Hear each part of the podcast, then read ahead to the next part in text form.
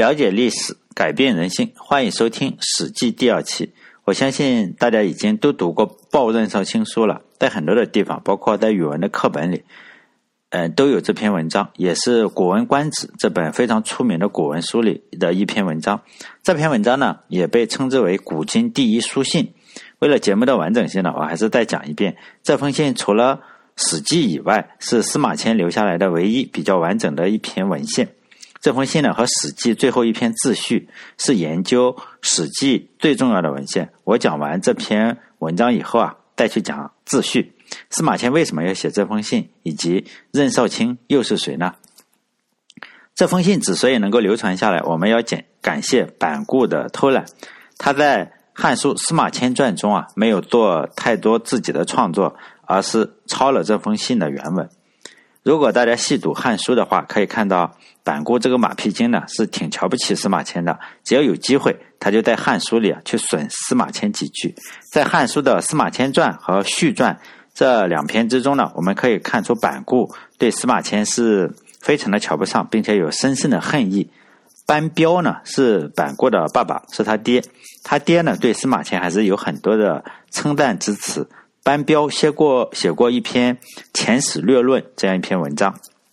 这篇文章中呢，他是介绍包括司马迁在内的不少的史学家，到了他儿子板固写这个《汉书·司马迁传》里呢，他很大的程度上是借鉴了他爹这篇《前史略论》，但是借鉴当然也有借鉴的方法，他是选择性的借鉴。他爸爸表扬的地方呢，他就淡化去处理。比如说，他爸爸评价司马迁，呃的《史记》是千之所记，从汉元至吴已绝。则其功也，也就是说呢，这句话是表扬司马迁从汉初到汉武帝之间的历史是有非常大的功劳。但是到了板固这里呢，他就开始表扬其他的书，比如说《左传》呐，或者表扬《国语》，或者嗯《楚汉春秋》什么什么的都写得非常的好。到最后呢，他再来一句，哎，像司马迁写的《史记》啊，也还可以了。但是到了要批评司马迁的地方，板固啊就开始下重手了。他写过叫做这样一句话。他说至于采经直传，分散数家之事，甚多疏漏，或有底误。这句话呢是什么意思呢？就是说呢，嗯，也是板固修改过的。他爸爸的原话并不是这样写的，他爸爸的原话是说：至于采经直传，分散百家之事，甚多疏漏，不如其本。当然了，他爸爸也是有一点点责备司马迁，毕竟司马迁采集了叫百家之事。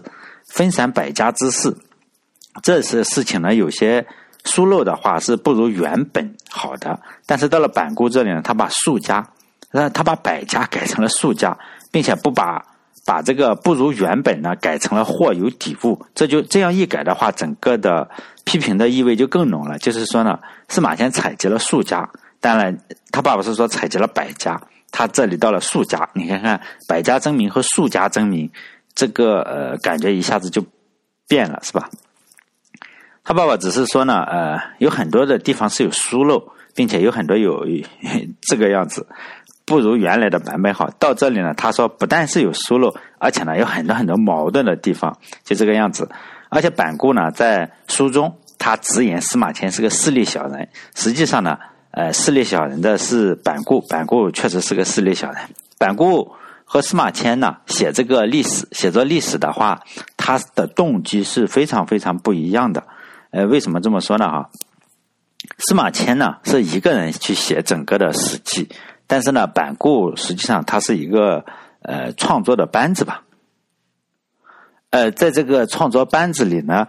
板固是个编辑，只能算是个编辑。板固写作的时候呢，他身边实际上是一直有皇帝的亲信来负责审查他写了什么东西。比如说有陈忠啊，有乙敏，还有孟毅这三个人。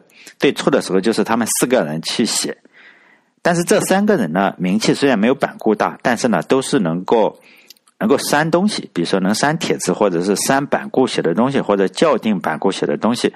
后来的话，《汉书》的写作团队。就越来越大，就加入了很多有皇家血统的人。这个有皇家血统的人呢，比如说刘富，刘富呢，他写过一篇拍自己祖宗老马、祖宗马屁的，他的老祖宗嘛，他肯定要写呃写文章肯定要夸赞自己的祖先是吧？他有皇家血统，他写了一篇文章叫《汉德赋》，就说呢我们汉刘家有多么牛逼。最后呢，整个的写作班子，呃，《汉书》的写作班子最后的人数多达数十人之多，还有就是贾逵啊、杨忠、傅毅，还有孔喜等等，哎，很多很多的人。所以呢，《汉书》整个是一个官修史，一旦成书呢，官方马上就进行推广。而《史记》呢，在两百年之内就写成两百年之内，不但没有官方推广，呃，也只能在地下流传，而且呢，官方只要找到《史记》呢，就销毁，就删减。在《后汉书》中曾经这样写，《后汉书》中有这样一篇文章嘛，《后汉书》的叫《杨李翟英或爱辉列传》，但这几个就是杨李翟英，什么是每每个人的姓，他取了，就是他很多人嘛，《后汉书》也不好看。对我来说不好看啊，就他是写的叫，比如说杨忠叫李什么翟什么英什么，他就这样把整个的姓，然后写的这样这样一篇文章，大家可以去搜。就这个杨忠这个人呢，就是汉书写作班子里的，他是写作班子的成员。他写他是做什么叫寿诏山太史公书十万余言，史记总共多少呢？总共五十二万字，这个家伙一下子就给删了十万个字，大概。四分之一都已经被删了。如果十万言的话，而是十万句，那就崩溃了。那可能会更多。删了之后怎么办呢？就删改，当然是再把删掉的这十万字啊再给补起来。因此呢，谁去补？呃，负责删的呢，就是说杨忠是用来查出来，哎，你哪一些会影射我这个大汉？呃，删的呢，汉成帝让谁？叫冯商。冯商当然也是个名人，史学家，哎，陕西人哈，是皇帝的马仔。特别特别的，就是说没有没有骨气的一个人。这个他把《史记》删掉的那十万多十万余言，十万余言我不知道是十万字还是十万 十万句话，大概删掉了这些呢，还完全给他补起来。所以今天我们看到的《史记》，如果是十万字的话，大概就有四分之一是这个人写的，就是冯商冯商写的。至于哪些是他写的，实际上我们是不得而知的。大概他改掉了。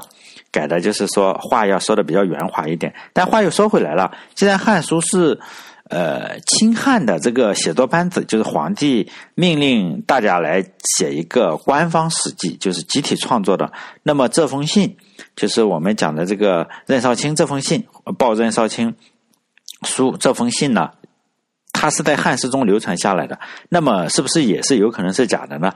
呃，确实是有这方面的可能，包括很多的学者也论证过，说这篇文章啊有可能是假的。不过我也仔细研究过这封历这封信里写的事情和司马迁里写的事情啊，呃，还有汉书中写的事情，很多的时候都是可以对得上的，因此假的可能性啊也不是说特别大，个别的措辞上是有输入出入。汉朝不止这本书里收入了这封信，而且他在很多的书，呃，有三本，至少三本收入了这封信。一个就是《汉书·司马迁传》，还有一个叫《汉记》，还有一个叫《昭明文选》。其中呢，《昭明文选》是一个什么呢？就是它政治性不强，主要是收录古人，呃，比较优美的书信啊或者诗词。呃，在文选中，就《昭明文选》中呢，他对《报任少卿书》，他是进行了全文的收录。与这个《汉书·司马迁传》是有一些文字上的出入，呃，你说我怎么知道了？就是我要推荐个网站，这个网站的名字叫“中国哲学书电子化计划”，哎，网址呢它叫 https，然后那个冒号哈叫 ctext，应该是 Chinese text，就是中国文本。点 org 这个网站呢，是它的官方介绍是中国哲学书电子化呃电子化计划是一个线上开放的电子图书馆，为中外学者提供了中国历代传世文献，但主要是先秦那一些都特别的多，力图超越印刷媒体限制，通过电子科技探索新方式和古代文献进行沟通。收藏的文本呢，实际上已经超过了三万部著作，就是我这里讲的这一些都都有。你如果想去看的话，你就到这个网站上去看，呃，并且有五十亿字之多，为历代中国文献资料库最大的最大者，就这确实是最大者。呃，很多的，比如说你你是读古文专业的，那么你要写论文的话，大部分都会知道这个这个数据库。但这是英国人玩的，与中国大陆是没有任何关系。呃，有一点关系吧，就是中国大陆把它封了。呃，这个呢是英国人办的网站，它主办单位呢是英国的杜伦大学。哎，台湾呢，台湾台湾有个单位，它叫台湾中研院文献处理实验室，它是提供了一些字体或者是扫描方面的服务。呃，当然，官方网址的话，在国内很多地方是访问不了，但有人说可以访问，但是大部分地方是访问不了。呃，因此呢，就一些好心人呢，就做了一个镜像，就是把那个 ctext，就是 https，然后呢 ctext 点 org，你把那个 org 啊改成 cn，哎，这个是个镜像网站，据说呢，它的服务器在香港，哎，就就会快很多。实际上，它就是，呃，这个网站没有任何的。呃，怎么说呀？这个网站你实际上是不能留言，也不能发表任何的言论，它就是扫描书。扫描书呢，你在上面可以搜，然后它有文字识别，呃，大部分都会比较准确。哦，呃，希望大家，如果你有兴趣的话，呃，为什么我说你不要买书呢？你就看这个就好，呃，免费。当然，它的设计确实是不是很好看，但是呢，无无所谓，真的是无所谓。我们可以。就看这篇文章了。我们先来分析一下题目。这个报任少卿书，报这个字呢，在古文中有答复的意思；书这个字啊，就书信的意思。有来信呢，我就才能有回信。所以司马迁肯定是先收到了这个任少卿的来信，然后再写这封回信。来信是什么呢？我们已经不知道了，因为没有流传下来。什么时候来的信，我们也不知道了。但是呢，我们可以推测。推测这封来信是什么时候？好像我们可以根据加密后的这个密码推测明文密码是什么样子，尽量的去推测，仍然是比较有意思哈。我们先来讲一下任少卿是谁。简单的来说，就是司马迁的好朋友。但是我们仅仅知道司马迁的好朋友的话，也就很难理解这篇文章。因此呢，我还是详细介绍一下谁是任少卿。关于任少卿啊，也叫任安，他的名字也叫任安，任少卿任安。他在司马迁给他做了一个传，叫《史记田书列传》，里面呢有非常详细的介绍。如果大家想看的话，可以去提前看《史记田书列传》中，就里面讲了司马迁有几个好朋友哈，其中有一个叫任安，也就是本文写信给他的这个人。他应该是任安先写了信给司马迁，司马迁看了之后啊，然后又回信给他，就是这封信。呃，还有还有几个，另一个叫田仁，田仁也也也与本文有关。还有一个叫贾贾，就是《过秦论》，大家可能知道《过秦论》，因为看起来司马迁还是比较的喜欢《过秦论》这篇文章，因为他在呃《秦始皇本纪》中啊，也大量的引用了《过秦论》。就是这个贾贾呢，就是《过秦论》的作者叫贾谊，是吧？贾谊的孙子，还有一个叫东方朔，还有李陵。李陵啊，也与本文是有关系的。他是李广，我们都知道这个飞将军李广，李广的孙子叫李陵。司马迁呢，就是因为李陵的事情，才导致自己入狱，最后呢是死刑。死刑呢，他自请宫刑，宫刑之后就是说，呃，死刑就可以免除，然后你来当太监嘛。但本篇文章涉及的。我们不能无限的去扩展哈，就这三个人物，一个是任安，一个是李陵，一个叫田仁。呃，田仁呢和任安实际上是最后一起死的哈，最后被腰斩，就是从腰部啊这里拿把刀可能砍断，或者有个虎头铡，这个不清楚。这几个朋友之中啊，有亲有疏，最亲的呢就是任安和田仁。是经常往来的这种吃吃喝喝，可能发朋友圈这种好朋友。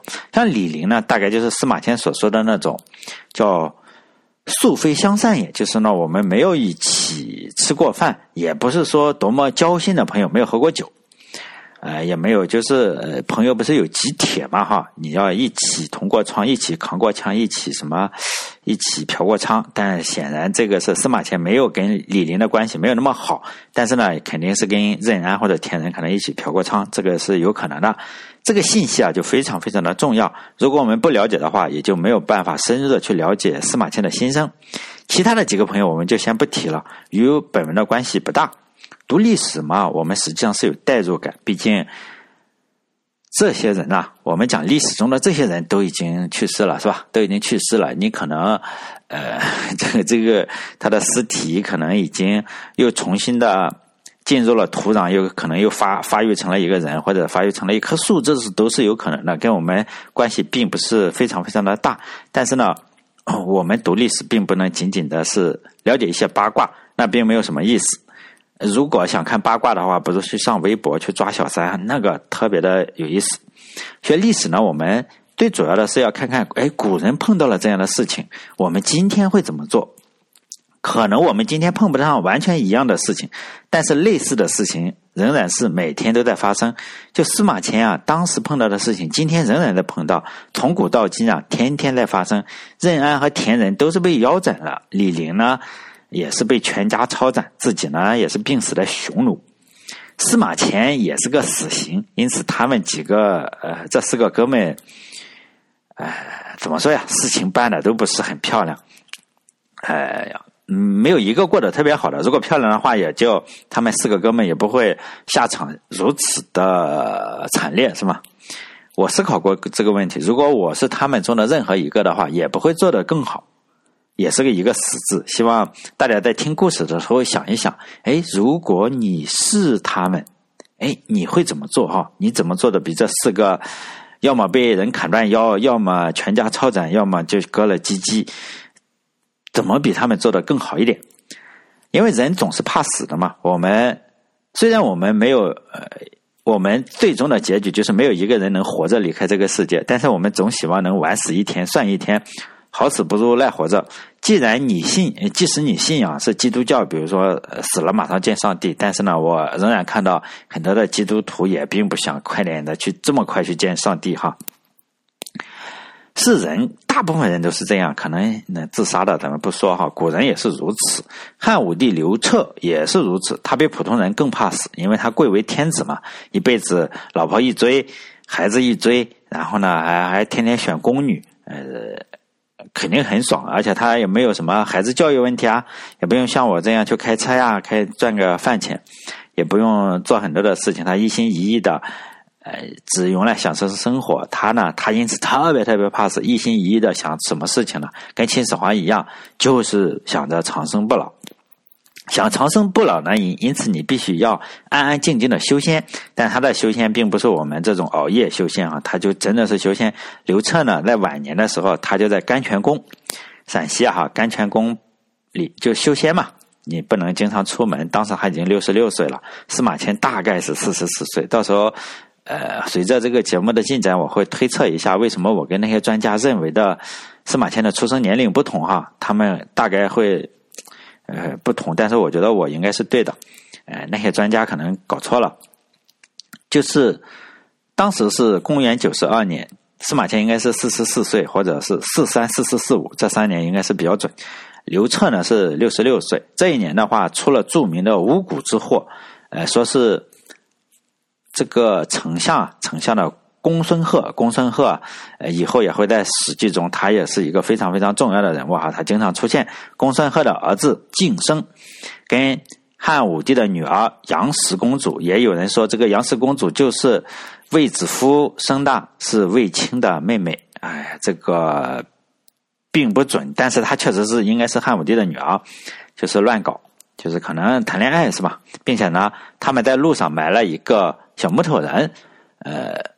叫什么意思呢？哈，巫蛊是什么意思？就是说呢，我们这里在电视上会看到扎小人嘛。你你扎，你给他说，哎，我弄了一个洋娃娃，芭比娃娃，然后你扎他的头呢，哎，他就头疼；你扎他的屁股呢，他屁股疼，就这个样子。就是巫蛊就是这个样子。因为那时候，现在我们竟然也有人相信，在那个汉朝的时候，有人相信也，皇帝也相信这个事情了，就这个样子。呃，到了第二年的话。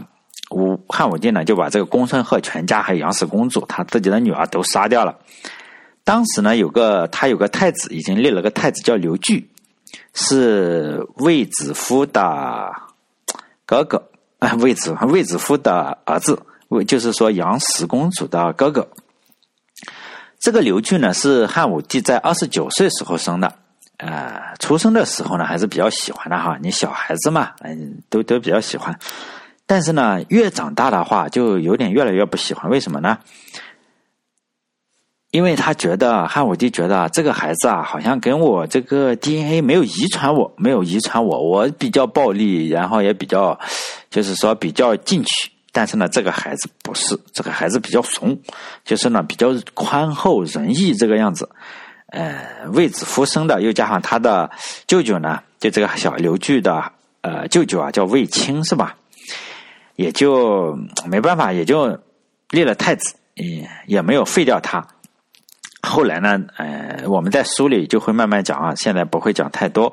但是呢，太子刘据啊和汉武帝有个宠臣叫江充，江充啊有矛盾，因为这个刘呃刘据将来当了皇帝之后啊，这个江充你跟我有矛盾，我以后成了皇帝，我还不弄死你？就这个样子。江充呢就特别想的是什么？我要把这个太子弄死。就是刘据虽然很好，但是呢，你就怕被坏人惦记嘛，也不能说坏人，他们在这个行业中，你没有什么好人坏人，都是坏人。尤其是江充的话，你就特别的希望皇帝啊把这个太子给杀了。于是呢，江充就说：“哎呀，好像是咱们宫殿里有很多这个巫蛊，我能我请了一个风水先生啊，看了一下，到处都是这个五谷这个样子。刚开始的话，武帝还是不相信。”不太相信，你毕竟他也是一代君主了，他也不会你一一随便说什么我都会相信。但是呢，就怕你不停的说呀，不停的说，不停的说。武帝本来就怕死，他现在就是怕死。竟然他江充说啊，太子也在诅咒你死，哎，说多了呀，叫三人成虎。哎，他就有点不能忍了。然后呢，再加上当时大家认为埋木头人去扎你的话，确实有用。六十七岁的汉武帝，毕竟当时六十七岁了，他还有三年就死了。哎，我觉得呢，你这个六十七岁还有三年死了，可能身体也不太行了。加上后宫美女太多，经经常要扶起来试试，所以呢，他就出现了幻觉。他做梦的时候已经不做春梦了，他已经做的梦都是数千个木头人来砍他。就这个样子啊，就已经老糊涂了嘛。我们可以说老糊涂，或者他毕竟杀了那么多人，他确实，他就一直觉得有数千个木头人来杀他，然后江冲就有机会了，就觉得这就是巫蛊的问题，然后呢，就借这个巫蛊为借口，然后来排除异己。江冲呢就杀了几万人，就说呢你埋你埋就杀全家，你埋就杀全家。当然了，呃，以我们现代的眼光来看，江冲就是叫排除异己。但是武帝也乐观其成，后来呢，他就地毯式的挖掘，好像是我们挖宝一样，玩 Minecraft，你就要地毯式挖掘嘛。不知道哪一锤子下去出现个木头人，就挖挖挖，一直挖到了皇后卫子夫和这个太子刘据的宫殿里。当时我是觉得他敢这样做的原因呢，是因为卫青已经死了，又加上卫子夫你已经没有当年那么漂亮了嘛，你这个皇后你。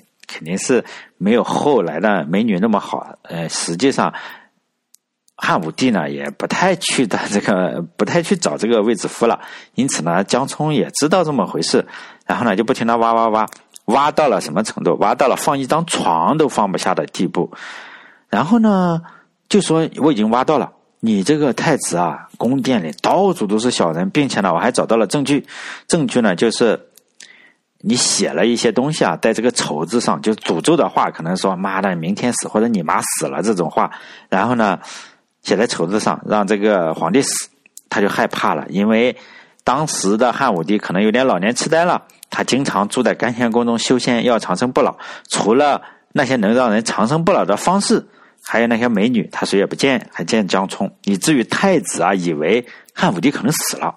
为什么要这样认为呢？因为秦始皇也是这样死了嘛，死了之后密不发丧，然后呢，我其实这样就是造反，然后以后再讲秦始皇的时候，史记中也写了哈，就是密不发丧。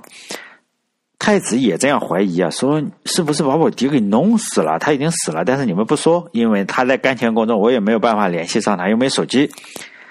于是呢，他就又加上你又挖出了很多木头，他妈的，这不是我弄的木头，你给我挖出来了，他就害怕了，害怕当然了，太子还是太子，他直接把江充杀了。太子杀了江充以后，相当于什么？事实上造反了嘛。皇帝让我来挖，你不让我挖，你不然把我杀了，那肯定是造反。但是呢，武帝还是比较沉得住气，他就派了一个太监啊，毕竟亲儿子是吧？你杀一个人，武帝杀的人多了去了，也不在乎一个江中。然后呢，就派了一个太监来告诉太子说：“你就别闹了，我原谅你。你这个过来给我解释一下。但是呢，毕竟知子莫若父嘛。太子知道这个太子不像他，太软弱了，不可能造反。如果造反的话，也是被逼的。他就派了一个自己信得过的太监，叫苏文。哎，我有个同学叫苏文，来给太子传话。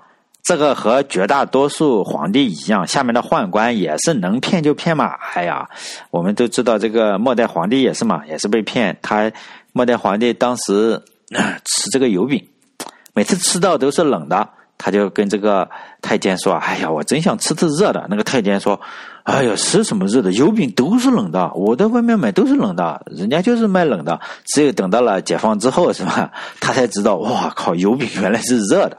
也就大家都糊弄他。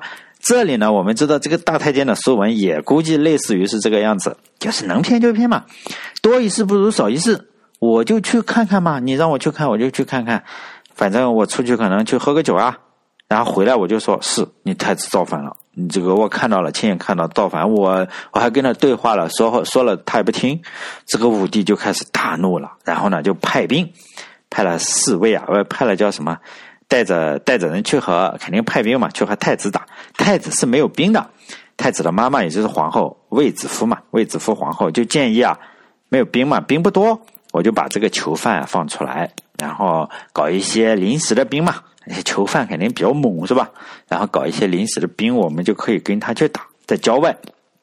然后呢，还有一些兵啊，太子就守卫京城的兵，太子就拿着自己的节，就是也也是一个牌子哈，拿着自己的节，然后呢去找当当时的这个。护北军使者，那时候护北军使者非常厉害的，他这个，呃，他有护北军使者和护南军使者，非常要调兵。我们要知道他非常厉害，就他应该相当于，呃，在武将中特别大的一个官。皇帝那一边呢，也是侍郎，也拿着皇帝的符，太子是节，皇帝是符，也来调兵，都是找这个护北军使者说：“你这个出兵啊，干他。”然后这个太子说：“我出兵干他。”哎，现在我们可以听题了哈。如果你是当时的护北军使者，相当于现在的军区司令吧，比军区司令要大一些，呃，大概相当于大区军区司令，特别厉害，一个超大的官就是了，比司马迁肯定是大多了。你会帮助谁？一个是皇帝派来的人来帮助你杀自己的儿子，一个是太子来的，然后呢，让你杀他爹弄过来的部队。你说你帮谁？你帮谁谁赢？因为你是掌握着最大的兵，就这个样子哈。你说你帮谁嘛？这就是一个难题，是吧？这是一个非常难的题。但对我们现实来说，我们可能呃做不到。但是我们在现实中打工的话，是经常会碰到类似的情况呀。董事长来找你，或者是经理 A 来找你，经理 B 来找你，妈的都是你的上司，而且两个会发。发布不同的指示，你他妈帮谁？是不是？你帮错了，你就得罪这个；你帮那个，你就得罪这个，就这个样子。现在这个护北军使者也是类似的问题啊。这个护北军使者是谁？就是任安、任少卿，我们本文的主角，他就碰到了这个问题。我们来看看任安做了什么事情，让他把腰给斩了哈。我们看看任少卿做了什么事情。就太子来呢，他把节收下了，然后呢，唱个卡拉 OK，喝个酒。然后呢，就把太子送出去，然后呢，按兵不动。皇帝的侍郎来了，他就把符也收下，说你要打儿子吗？他也是这样，可能吃吃喝喝，玩玩乐乐，然后呢，也不动，我谁也不帮，就这样，我都收下。你让我干，我就不干，都不干，我就消极怠工。后来呢，当然他没有办法帮太子，也没有帮太子，毕竟人家会从皇帝可以从其他地方找来兵嘛，太子的兵不多。就跑嘛，跑，据说跑到了今天的河南省的灵宝市，也不知道是不是啊，一个农家里藏起来了，就躲藏起来。后来行踪败露，然后呢，自杀身亡了。太子逃跑以后啊，武帝就震怒。毕竟是皇帝家的家事，当大臣的谁有谁有公署？说实在的，当大臣的也是混口饭吃，谁有实情管你这种？你们爷俩打就打，打死拉倒，也就谁都不讲。只有一个大臣说啊，太子啊是不太可能谋反的。哎，这个皇帝一听，哎也是哈，是有可能不谋反，毕竟他不像我。他就又把那个太监就苏文啊，那个太监拉过来问说：“你当时见没见太子？”这个一问说：“你他妈的不说就弄死。”然后苏文说：“没见。”我靠！一看这个确实杀错了，他确实发现，哎，杀太子杀错了。但是呢，那是后后世，当时的杀太子的话的人都得到了封赏，因为你去杀了太子，本来他叛变，因此呢是赏了一批。其中呢，包括任少卿刚开始啊就被武帝称赞为是说：“哎呀，你这个太稳重了，非常老练，赏你一笔。你看看你两边都拿了，哎，不出兵也没有打我，哎呀，你确实是我们的国家栋梁，非常的好，就赞扬了一下。然后呢，刚开始还疯了，但是后来啊，这个人心就这样，皇帝啊就天天想嘛，想。”哎呀，第一批帮太子的是谁呢？田仁，就他的好朋友。他们，呃，司马迁呢跟这个李陵的，呃，司马迁跟这个任安的好朋友，他们三个好朋友。田仁，田仁当时帮了太子，怎么帮的呢？太子要跑，他守城嘛，他就把城门打开了，把太子放跑了。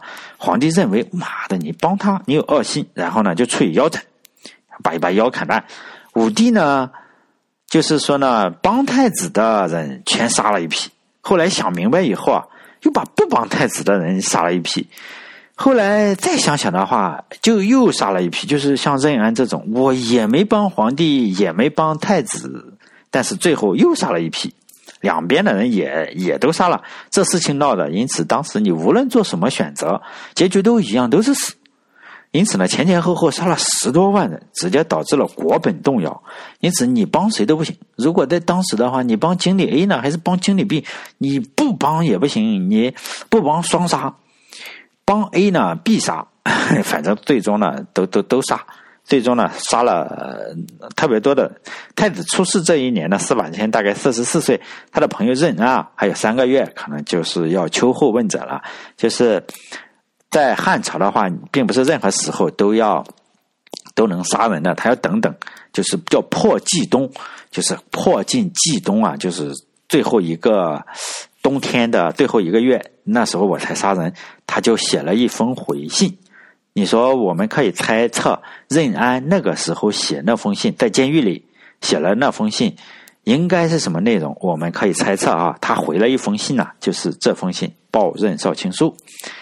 关于司马迁再后来的事情，就是这件事情出事之后，我们实际上知道的越来越不多了，越来越少了。《史记》记录的最晚的事情，就是整个《史记》这本书啊，最晚的事情是征和三年，李广利。李广利是谁？也是，呃，这个汉武帝的小舅子啊。这个卫青也是小舅子。我们可以看到，这个汉武帝啊，特别喜欢卫青啊、李广利啊，哎呀，这个都是他的小舅子。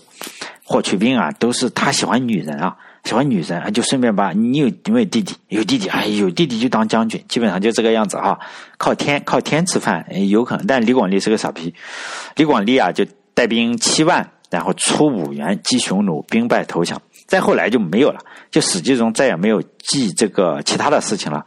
可能我推测啊，我自己推测，可能这一年司马迁就去世了。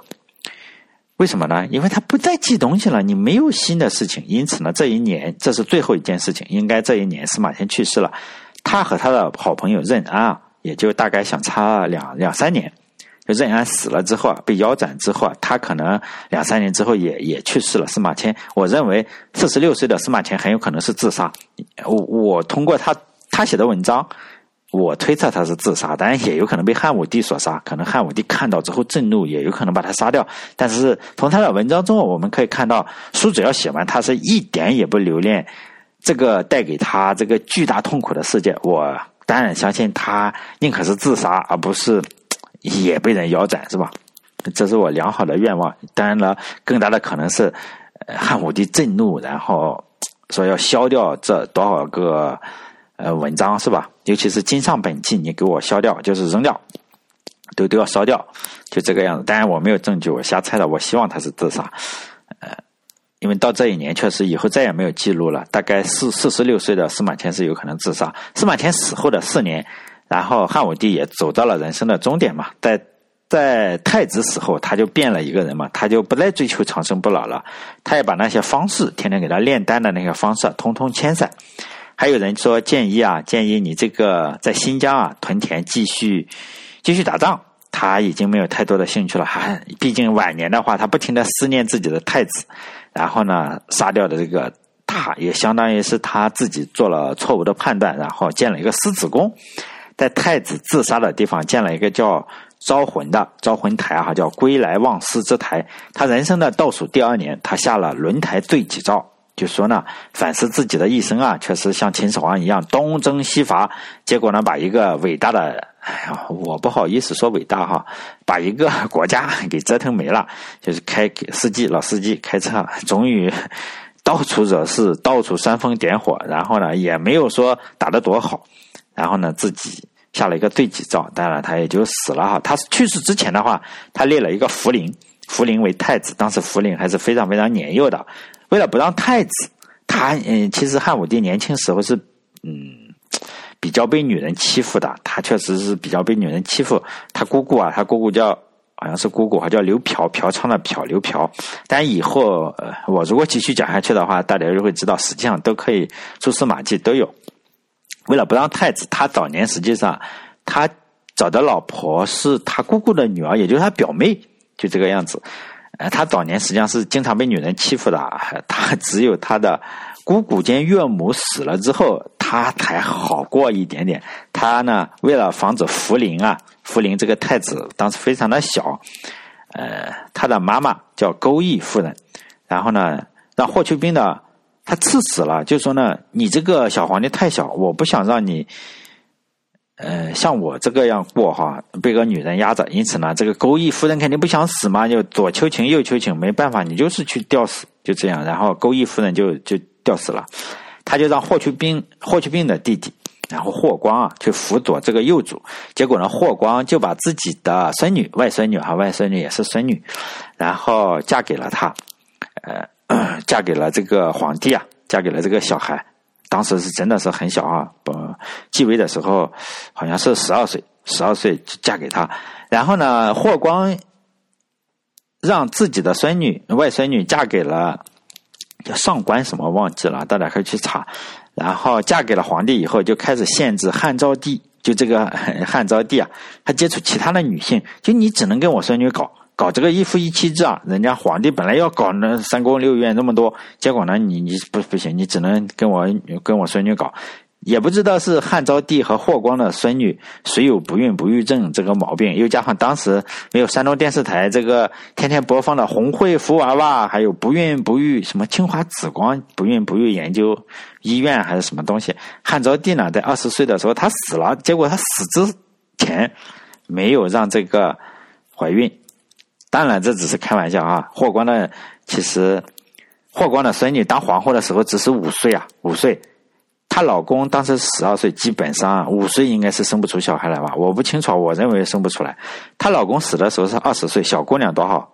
十三岁，十三岁也应该生不了小孩吧？但是我看到新闻好像是说有，但当时可能不行，应该是没有发育好，也就没有生孩子。她活的时间是比较久。呃，这个女孩啊，这个小女孩活的时间比较久，好像是五十多岁死的。她是中国有史以来最年轻的皇后和皇太皇太后，因为她的老公死了，马上就找了一个她的侄子，然后又废掉。这个以后再讲。她一生实际上有四十多年在守寡。霍光啊，他就功高震主，最后的结局也是满门抄斩。霍光死后，也就逐渐的演化成了中国的海神。就中国的海神是谁？霍光。今天上海的城隍庙供供奉的就是。叫汉伯陆侯，就是霍光大将军，就是城隍庙。上海这个他不不不供奉其他的，就就整这个霍光。为什么呢？因为当时上海啊这个地方的支柱产业并不像现在。现在上海支柱产业是什么？我也不知道。大概 IT 也也不知道。反正上海什么都牛逼。当时支柱产业是什么？是盐。海神啊，是管盐的嘛？你万一海神一发怒，给你来一些农夫山泉这种淡水，那就没有盐了。但中国的海神跟外国的海神不同，外国的海神就比较逗，有好多海神，有管咸水的，好像迪亚马特；有管淡水的叫阿普苏，还有专门好色，然后到处追女孩子的那个海神叫波塞冬。呃，与希腊神话中的神，中国的神跟希腊神话神都不同。中国的神话的神就特别的功利，就是呢，你给我烧纸物，我就给你利益，是不是？你供奉我，我给你财神，我给你受孕，就是送子。然后呢，我给你什么东西，就是说呢，谈价格。但是你就看这个希腊的神话，就是神棍，就是银棍。但任少卿的故事，我就先讲这些了。详细的内容，都分省在《史记》这本书中，《史记》这本书实际上你要越读越有意思，越读越有意思。你知道的越多，你就会发现它互相之间是联系起来的。最有意思的实际上是列传，列传最有意思，但是呢，列传太多了，呃，但也是最有意思。我最喜欢看列传，最后大家。都是可以把里面的人物联系起来，只是这里面的人啊，大部分都非常非常的苦。就是鲁迅说的，你这个吃人嘛，吃人两个字，皇帝苦，大臣苦，百姓最他妈苦。中国的人的心眼子实在是太多了，呃，你看的话你就不会，你仔细看中国的历史的话，你肯定不会得出中国的历史悠久，你只能好意思说这个这前半句。但是呢，你不好意思说下半句，就是中国人太坏了，都是内斗，内斗第一名，互相挖坑，也就是大家所熟知的，比如说什么白起，白起特别厉害是吧？怎么死的？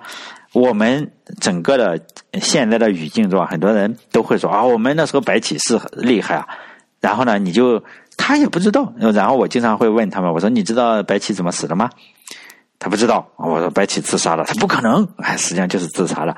实际上还有李广，李广是怎么死的呢？也是自杀了是吧？还有那个说犯我强汉者，虽远必诛，怎么死的呢？哎呀，是吧？就是被人坑到监狱里去了嘛，那还怎么死的嘛？就这个样子。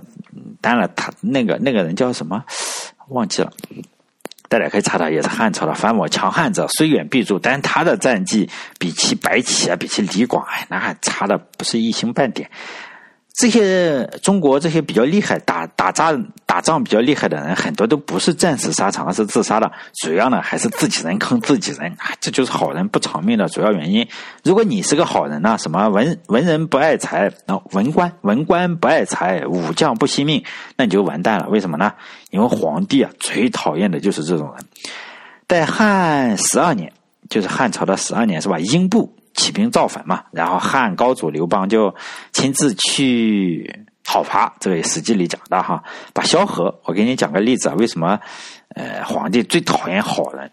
就把萧何啊宰相留在了长安城，每次萧何做后勤部嘛，你就派人去向你在前面打仗，我肯定要输送粮草嘛。然后刘邦都会问这个送粮草的人说：“，萧丞相在后面干什么呢？”然后当当人们说：“哎呀，萧丞相好呀，爱民如子。”这个刘邦就崩溃了。这个人回去一说：“哎，我好像说你这个萧丞相在家里爱民如子，管理的这个长安城特别特别的好。”啊，萧何就崩溃了，只好做什么？要欺男霸女，抢人家的美女，抢人家的地，抢什么的？刘邦回来以后说：“哎，萧丞相干什么？”说：“萧丞相在。”在里面还什么坏事都做，哎呀，这女美女抢了五百多个，然后呢，田产抢了一大堆。刘邦听了以后，哇，高兴的拍桌子，你知道吗？很高兴，我就是要这种人。这个故事啊，实际上都在历史中都都写过。那我们以后慢慢的去讲。整个呢，就是帝制啊，实际上是一个太过变态的制度。幸好呢，中国已经开始结束帝制了，千万不要再回复了。这一期啊，就讲到这里，讲了任安是谁，任安任少卿是谁，大家可以思考一下。如果你是当年手握重兵的任少卿，你如何处理才不不被人把腰给斩断？斩断腰那就完完犊子了，肯定死了。如果你知道了哈，你有什么好的方法？有一个方法就是妈起兵造反，我想过这个事情，但成功率也不高，好像除了他真不好说，真应该。搞不定，但是如果你有什么方法的话，可以告诉我。下一期呢，我就开始再讲这个书信了，报任少卿书。还有就是这个电台啊，我都是上传到这几个地方都有，但是呢，这几个地方会删帖子，好像是这个中国文化传统是吧？啊，删史记，但他也删我的电台。嗨，不知道因为什么原因，我这个电台这么这么怂，他也删，这个很很无奈。因此呢，我找了一个软件叫做 Resilio Sync，在我的网站上叫留言洞点 com 上，呃，大家可以下载这个软件。然后呢，这个软件的好处是什么？就分布式的，就是我上传了，你只要是呃安装的时候，你说就是那个上传的那个傻逼啊，他删了，你都不删。因此呢，只要是我只要放上去，你只要同步以后，即使我删了，我反悔了，我要收回我所说的话，我也收不回，就这样。我觉得这种软件太牛逼，就是你说出去的话就应该是君子一言驷马难追，你拿回来呃删来删去算什么哈？好嘞，这一期就到这里，希望大家下载这个软。如果觉得我电台好的话，你如果觉得妈的想的太垃圾了，那也就没必要是吧？好嘞，这一期到这里，再见。